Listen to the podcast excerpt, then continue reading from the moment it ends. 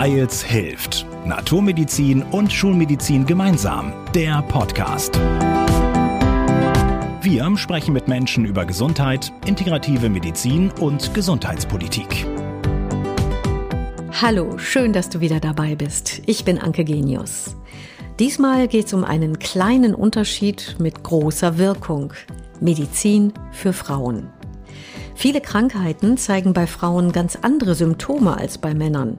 Und auch Medikamente können bei Frauen anders wirken. Wir werden in dieser Folge eintauchen in die bessere Medizin für Frauen. So heißt auch das aktuelle Buch von Dr. Franziska Rubin. Sie ist Ärztin, Wissenschaftsjournalistin und Trägerin des Kneipp-Preises.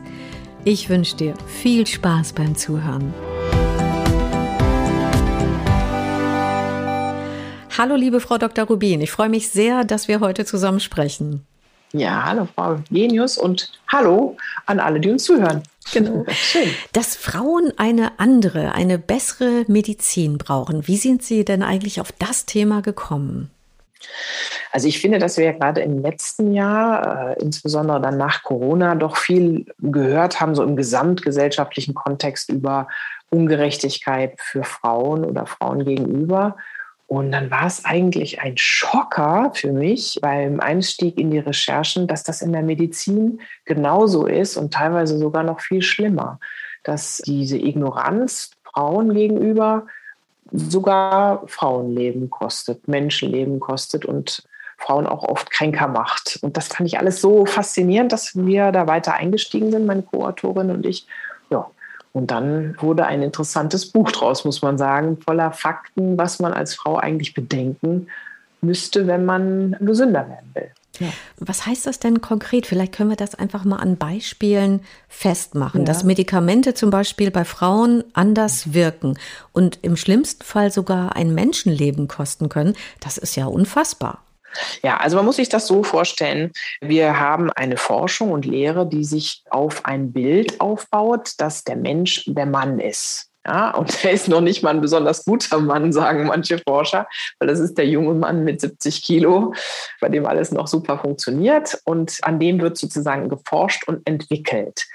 Und wenn man jetzt in manche Krankheitsbilder reingeht, wie zum Beispiel das Herz, was genderforschungsmäßig, also das ist Gendermedizin, befasst sich mit dem kleinen Unterschied zwischen Männern und Frauen. Also was ist denn da anders bei uns?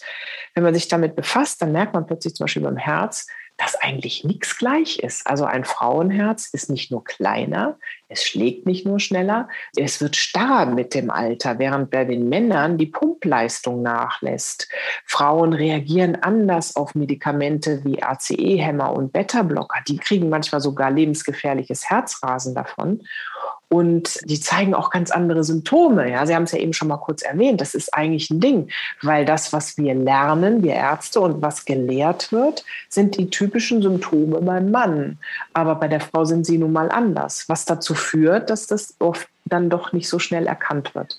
Und als ich das gesehen habe, ne, diese extremen Unterschiede bei einem gut untersuchten Organ, da wurde mir klar, dass das wahrscheinlich bei den anderen auch so ist. Und dann haben wir angefangen zu suchen und haben festgestellt, der Darm arbeitet halb so langsam.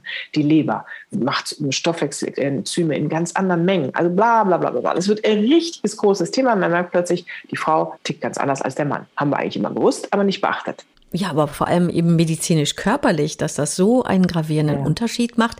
Wo haben ja. Sie denn Studien dazu gefunden? Weltweit, man muss sagen, dass eigentlich Österreich und Kanada, was die Geschlechterforschung anbetrifft, führend sind. Aber es gibt immer wieder Untersuchungen, die aus dem Iran kommen, die aus Israel kommen, aus Amerika natürlich, England, Europa.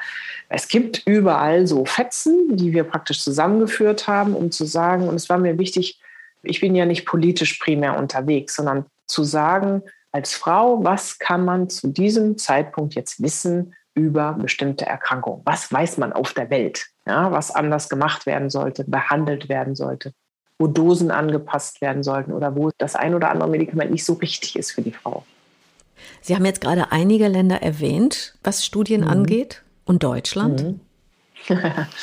Deutschland hat auch ein Institut an der Charité, Ich glaube, dass dieses Institut mit der Professor Stahler, die das jetzt führt, sich auch wünschen würde, mehr Rückenwind zu bekommen bei dem Thema und mehr Aufmerksamkeit und mehr Forschungsgelder. Und es ist wie immer, ne? es muss geforscht werden, aber es muss auch in die Lehre integriert werden, damit die Ärzte das wissen, damit die Patienten das wissen. Und ich finde es eigentlich sehr schmerzhaft, dass wir Frauen da aus verschiedenen Gründen so ignoriert werden bei Entwicklung und Forschung und dann auch in der Therapie. Und ich meine, dass eine Frau im Durchschnitt drei bis vier Monate später als ein Mann einen Termin in einer Rheuma-Sprechstunde bekommt. Und das ist einfach Fakt, ja, weil das ist statistisch signifikant das ist eigentlich ein Unding. Ne? Also das zieht sich durch viele Erkrankungen so, dass Frauen schneller mal zum Psychotherapeuten geschickt werden. Die Männer bekommen schneller die Schmerztablette. Da sind so Vorurteile in unserer Gesellschaft, die uns dazu führen, dass wir nicht richtig behandeln und behandelt werden. Das finde ich auch schade und traurig. Sie hatten vorhin gesagt, dass Beta-Blocker bei Frauen andere Nebenwirkungen hervorrufen können, zum Beispiel das Herzrasen. Also wenn das quasi als Herzunterstützung gegeben wird, mhm. um die Herzfrequenz zu senken, dass es aber ein Herzrasen verursachen kann. Genau. Was könnte denn dann Frau in dem Fall tun, wenn sie das bei sich bemerkt? Und sie weiß ja dann gar nicht, dass das Medikament vielleicht gar nicht so passend ist.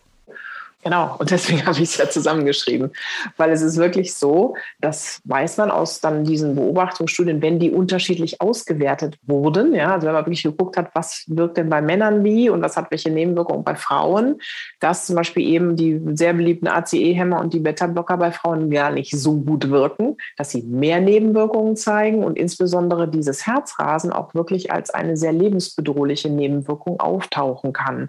Das heißt, Frauen sollten doch dann eher zu anderen Herzmedikamenten greifen oder damit behandelt werden. Und der zweite Teil dieses Buches, die bessere Medizin für Frauen, ist natürlich die Naturheilkunde, die mir so am Herzen liegt, weil sie jeden stabilisiert, egal ob Mann oder Frau. Und gerade Frauen wenden ja gerne naturheilkundliche Verfahren an und sprechen auch gut darauf an. Also da ist ein unheimliches Potenzial. Das heißt, der eine Teil ist zu sagen, okay, Leute, lasst uns unsere Hochschulmedizin individueller gestalten, kommunizieren, was wir wissen weltweit über die verschiedenen Medikamente oder Diagnoseverfahren, Therapien, aber auch Risikofaktoren. Und zum anderen schaut auch mal über den Tellerrand. Also man kann sehr gut auch Verfahren, die andere Ärzte anwenden, wie die Neuraltherapie, wie die Osteopathie, die Homöopathie, das ganze ayurvedische System, die traditionelle chinesische Medizin. Man kann diese Verfahren sehr gut kombinieren mit unserer Hochschulmedizin und dann eigentlich noch mehr erreichen. Das war jetzt ein tolles Plädoyer für Naturmedizin und Schulmedizin gemeinsam. Genau das genau. ist ja genau. auch das Motto der Weils hilft Bürgerkampagne, für die dieser Podcast ist. Das heißt, es spricht Ihnen auch so aus der Seele.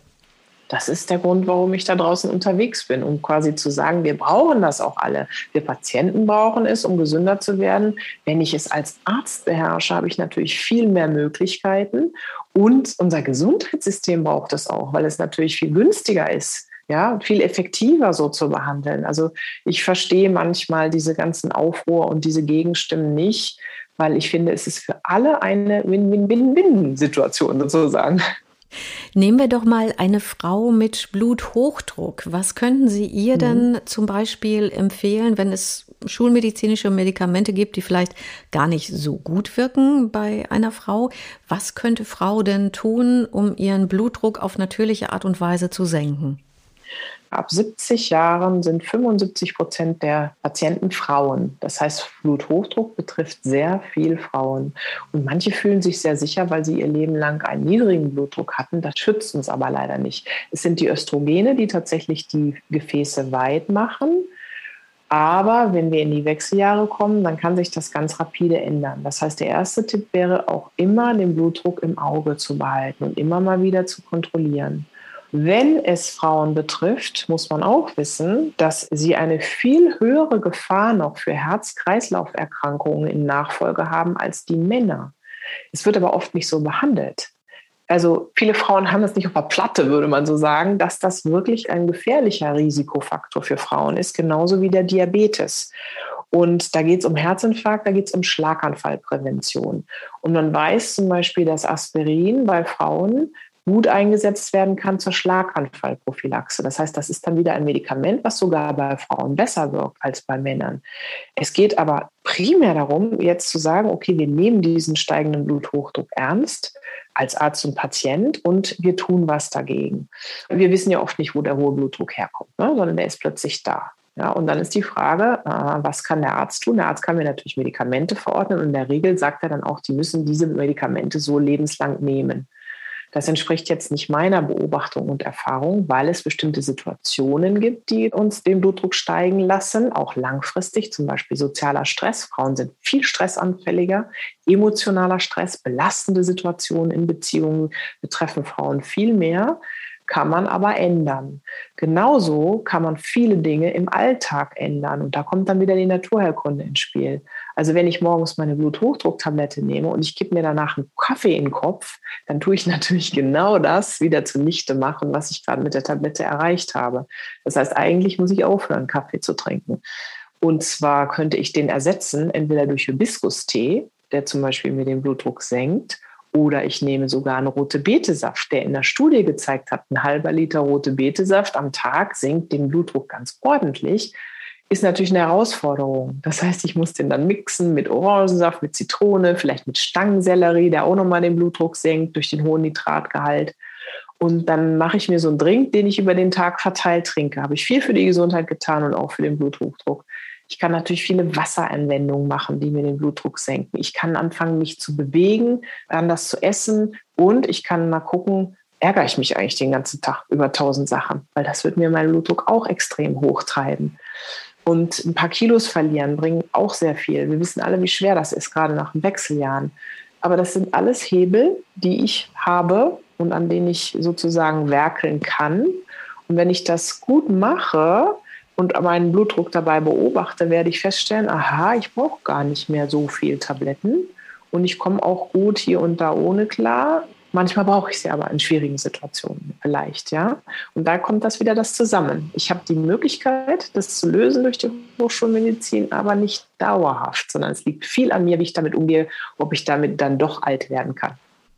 Sie haben gerade ein Stichwort noch genannt, auch unter anderem die Wassertherapie. Ich glaube, die meisten verbinden mit Wassertherapie immer kaltes Wasser, aber bei Bluthochdruck ist es ja eine andere Empfehlung.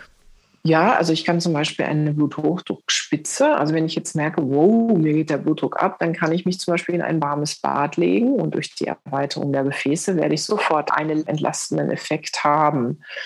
In der Daueranwendung mache ich natürlich auch viel mit Wechsel, um meine Gefäße zu trainieren. Ja.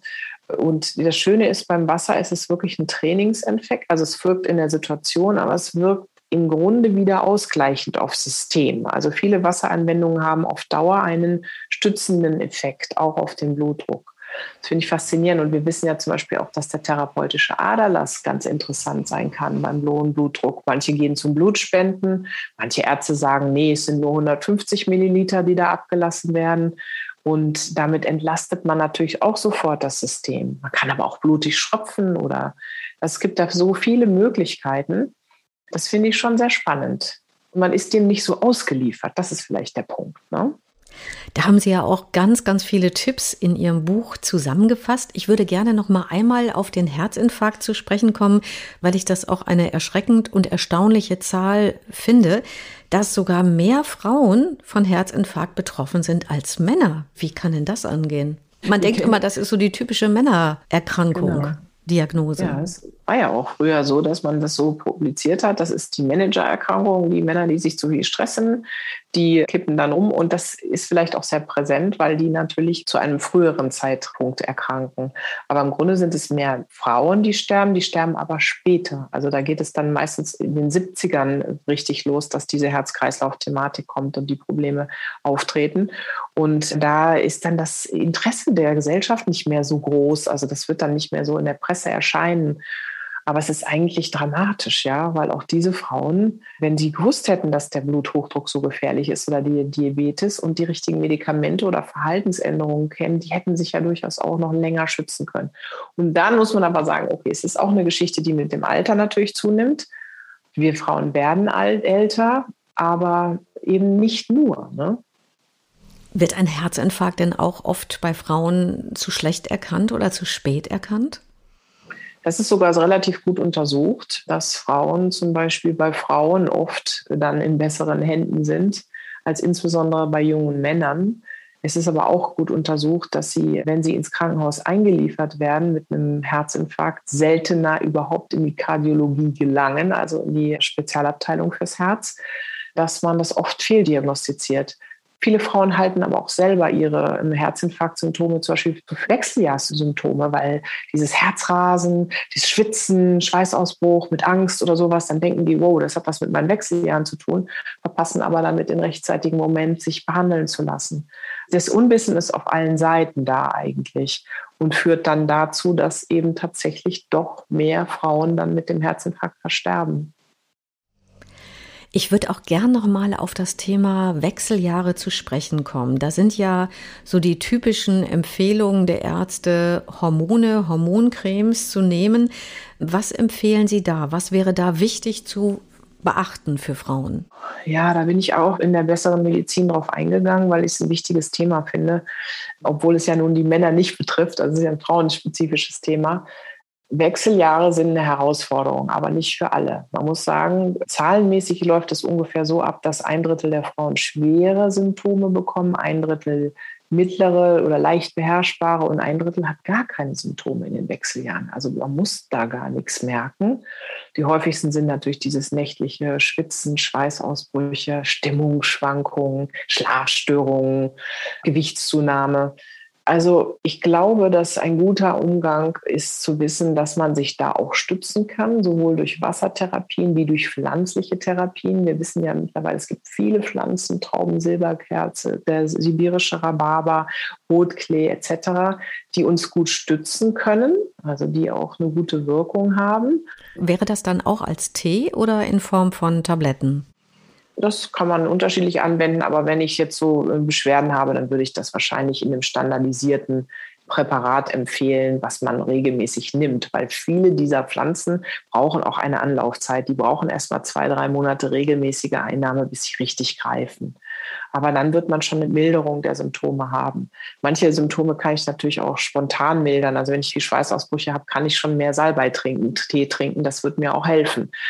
Und dann kann man viel erreichen durch eine Umstellung der Ernährung, mehr auf pflanzliche und insbesondere auf Phytoöstrogene umstellen sagen wir mal so, diejenigen, die jetzt wirklich heftige Beschwerden haben, die müssen einfach wissen, ich würde mich nicht leichtfertig für eine Einnahme von Hormonen entscheiden, weil wir wissen, dass die Hormone ganz viele Nebenwirkungen haben können und insbesondere andere Krankheiten verstärken können. In allen voran natürlich der Brustkrebs, das wissen wir alles, aber auch Sachen wie Herzinfarkt, Schlaganfall oder sowas treffen bei Hormonaufnahme öfter auf.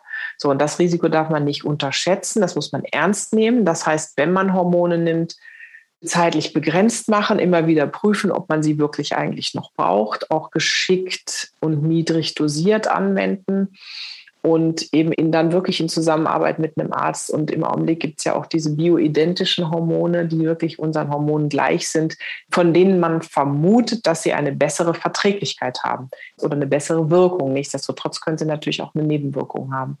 Um das klar zu machen, ich würde es nur den Frauen empfehlen, die es wirklich brauchen, die mit ihren Symptomen nicht klarkommen. Für alle anderen ist eigentlich die Botschaft, es geht vorbei und man kann sich pflanzlich und durch andere Ernährung und Bewegung auch wieder stützen. Phytoöstrogene haben Sie gerade noch angesprochen, also Sojaprodukte?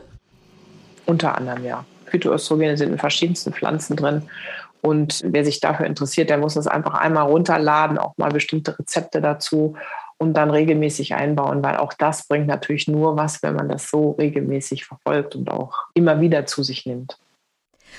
Rheuma gilt ja auch so als die typische Frauenkrankheit. Mehr Frauen sind davon betroffen und standardmäßig gibt es auch die Rheumatabletten.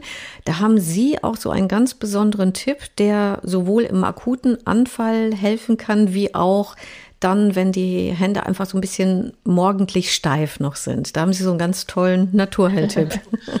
Sie meinen wahrscheinlich das warme Linsenbad, das auch ein kaltes Linsenbad sein genau, kann. Das ist genau. Was ganz günstiges und was wirklich einfach super gut funktioniert. Ja, dann nehme ich mir einfach trockene Linsen, also nicht kochen, und tue die in eine Schüssel. Und wenn ich die jetzt kurz in der Mikrowelle oder im Ofen anwärme, kann ich meine Finger so schön in dieser Schüssel rumbewegen und werde merken, dass die Muskeln durch die Wärme entspannen, dass es besser durchblutet ist und dass es dadurch weicher wird und der Schmerz weggeht wie viele ja auch morgens ganz heiß duschen, lange bis die Gelenke wieder warm sind. Genau ist es aber auch toll. Ich kann die gleichen Linsen nehmen und kühlen, kühl verwenden, wenn ich jetzt so dicke rote Gelenke habe und mir das gerade, wenn ich merke, Mensch, jetzt habe ich gerade so einen akuten Schub, dann kann ich sozusagen da die Spitze wegnehmen. Also genauso mit Kohlauflagen zum Beispiel finde ich ganz spannend. Und wie Sie sagen, Rheuma betrifft zu zwei Dritteln Frauen, aber nicht nur das, sie bekommen es im Durchschnitt auch früher und sie bekommen es stärker als die Männer und haben viel mehr Begleiterkrankungen, auch wie Fibromyalgie, Müdigkeit, Osteoporose oder Depressionen. Das heißt, das ist eigentlich eine Katastrophe, dass die dann später behandelt werden als die Männer, weil zudem auch die Medikamente oft gar nicht so gut anschlagen, sie mehr Nebenwirkungen entwickeln. Also das ist wirklich eine Herausforderung, finde ich, auch für die Rheumatologen und Naturheilkundler da mit dem Patienten auch erfolgreich zu sein. Was empfehlen Sie denn, wenn Frau das Gefühl hat, dass Medikamente bei ihr nicht so gut wirken? Denn so habe ich Sie jetzt verstanden, so in der allgemeinmedizinischen Welt sind diese Tatsachen, die Sie jetzt gerade genannt haben, ja doch noch gar nicht mal so nachhaltig bekannt. Naja, also meine Freundin ist Rheumatologin. Ich habe sie dann gefragt und sie sagt, ja, das ist natürlich genau die Beobachtung, die sie auch macht, ja, dass es schwieriger ist, weil die Medikamente oft dann übers Ziel hinausschießen und gar nicht gut vertragen werden und nicht so gut wirken, weil man sie dann wieder zurücknehmen muss, etc. pp. Ich hatte eine sehr interessante Zeit übrigens in der Naturheilkunde-Klinik in Essen bei Herrn Professor Dorbosch noch und da habe ich eigentlich gelernt, dass für viele rheumatologische Patienten gerade auch dieses Ayurveda oder die traditionelle chinesische Medizin Medizin eine ganz tolle Option sein kann, dass sich da was bewegt. Ja? Auch insbesondere in Kombination eben mit der Ernährungsumstellung. Also vielleicht auch einfach mal ein anderes Medizinsystem ergänzend dazu nehmen, mal neue Wege gehen, neue Dinge ausprobieren oder auch Reha-Therapie mit Radon. Ja? Es gibt schon andere Sachen und auch Kälte- und Wärmetherapien können total viel bewirken. Radon ist ja das, was, was so ein bisschen manchmal in Verruf gerät durch Kellerräume, ne? dass es so genau. überdosiert sein könnte ja. und dann gesundheitsschädlich. Mhm. Aber das ja, gibt es auch im gesunden Maß. Das ist natürlich klar, ne? das ist eine niedrig dosierte Strahlentherapie, aber die Rheuma geht es ja viel um eine Lenkung des Immunsystems und deswegen kann das, insbesondere diese Bäder, können durchaus helfen. Und Sie hatten gerade noch Professor Dubosch in Essen angesprochen. Das ist mhm. die Mind-Body-Medizin, quasi so eine Lebensstil-Medizin, die alles betrifft, Bewegung, Ernährung, ja, Lebensrhythmus, all das, um das sozusagen in Einklang zu bringen und so einen Zugang zur Gesundheit zu finden. Meinten Sie das? Also die Mind-Body-Medicine ist ein wichtiger Teil ne, in dieser Naturheilkunde-Klinik. Da geht es darum, natürlich auch auf die anderen Anteile und nicht nur auf die Symptome von uns zu schauen und auch durch Achtsamkeit und Ruhe und Besinnung und Meditation, aber genauso Bewegung, wieder unsere Selbstheilungskräfte quasi zu aktivieren. Und das geht natürlich genauso auch beim Rheuma. Stress ist ein ganz wichtiger Trigger, insbesondere bei Frauen, wieder, dass die Krankheit sich verschlechtert. Und dann muss ich anfangen, ressourcenorientiert zu arbeiten. Ich muss mir überlegen, wo kommt meine Kraft her? Wie komme ich wieder in die Ruhe? Wie schaffe ich es zurück in die Balance? Weil dann auch die Krankheit nicht so präsent sein muss. Was wäre denn so insgesamt, Sie haben zwar gesagt, Sie sind jetzt nicht unbedingt politisch, aber was wäre denn so Ihre Forderung, was im Bereich der medizinischen und pharmakologischen Forschung passieren müsste, nach Ihren Erkenntnissen jetzt? Ja, das sind zwei verschiedene Felder, würde ich sagen. Und zwar das eine ist, es ist zum Beispiel im Augenblick schon so, dass bei staatlich geförderten Studien, also es ist natürlich auf der Welt unterschiedlich geregelt, werden häufiger Frauen mit einbezogen. Das bedeutet aber nicht, dass getrennt ausgewertet wird. Ich glaube, wenn uns klar wird, ja, dass Körpergewicht und Größe nicht wichtiger sein kann als das Geschlecht, sondern dass Frauen anders ticken, anderen Aufbau haben, ganz anders funktionieren, dann müsste man konsequenterweise in der Forschung sagen, ein Medikament wird genauso an Männern wie auch an Frauen getestet, ja, damit es für uns genauso sicher ist, wenn es auf den Markt kommt oder ein Therapieverfahren, wie es für die Männer ist oder zumindest für den Mann mit 70 Kilo und der jung ist und noch keine Probleme hat. Ja. Also es wird allen nicht so richtig gerecht. Also das wäre eine politische Forderung, da nochmal drauf zu gucken wie wird Forschung gemacht und wird es den Geschlechtern wirklich so gerecht? Weil das ist nicht der Fall. Und die andere politische Forderung wäre natürlich zu sagen, ein Arzt müsste eigentlich genauso die Naturheilkunde beherrschen oder zumindest Teile davon und es den Patienten anbieten, wie auch unsere Hochschulmedizin. Weil dadurch kommt der Patient mehr ins Boot, es wird mehr ganzheitlich behandelt, was günstiger ist, was besser ist für beide Beteiligten. Und eigentlich ist es ein Ding oder es ist, macht mich auch immer wieder sehr traurig, dass wir als Ärzte oft die anderen Sachen so vom Tellerrand schubsen, statt sie zu nutzen. Und zum Wohle aller. Und das wäre die zweite Forderung, zu sagen, aufmachen. Was muss gelehrt werden, die Unterschiede zwischen Mann und Frau, genauso wie Naturheilkunde, wie wichtig das ist. Ist ja auch bei uns tradiert. Es funktioniert super. So schade, dass wir das so nicht lehren und lernen.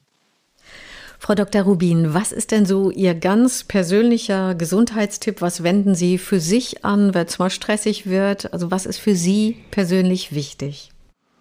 Also für mich ist zum Beispiel total wichtig, einen Hund zu haben, weil der Hund ist mein innerer Schweinehund. Und das heißt, ich gehe jeden Tag raus. Ich gehe entweder joggen oder ich gehe mit ihm in den Wald. Das, was ich gerade brauche. Und raus, raus, raus. Irgendwie das Auge auf Weite stellen, die Sinne aufmachen, das ist für mich ganz elementar. Und genauso wichtig ist für mich fast jeden Tag möglichst jeden Tag mal ein bisschen zu meditieren. Das heißt, einfach nur mal so zehn Minuten und ich stelle mir dann auch einen Wecker, falls ich doch einschlafe, den Kopf leer zu machen, damit die Gedanken reinkommen können, die wirklich wichtig sind. Das sind für mich ganz elementare Dinge. Und dann hat sich natürlich viel so verändert in der Lebenshaltung, in der Ernährung. Das ist ein Weg, ja. Wir sind alle auf dem Weg an unterschiedlichen Positionen, aber der Weg lohnt sich. Auf jeden Fall. Ich danke Ihnen für dieses spannende Gespräch, Frau Dr. Rubin. Vielen Dank. Ja, vielen Dank, Minus. Und alles Gute für alle. Ja, und wenn es dir gefallen hat, dann schreib uns gerne auch deinen Kommentar oder auch deine Fragen, wenn du Fragen dazu hast und leite auch gerne die Folge an Freunde und Bekannte weiter. Bis bald. Wir hören uns. Wir hoffen, ihr seid beim nächsten Mal wieder dabei. Hört uns auf weils-hilft.de und vielen Podcast-Plattformen.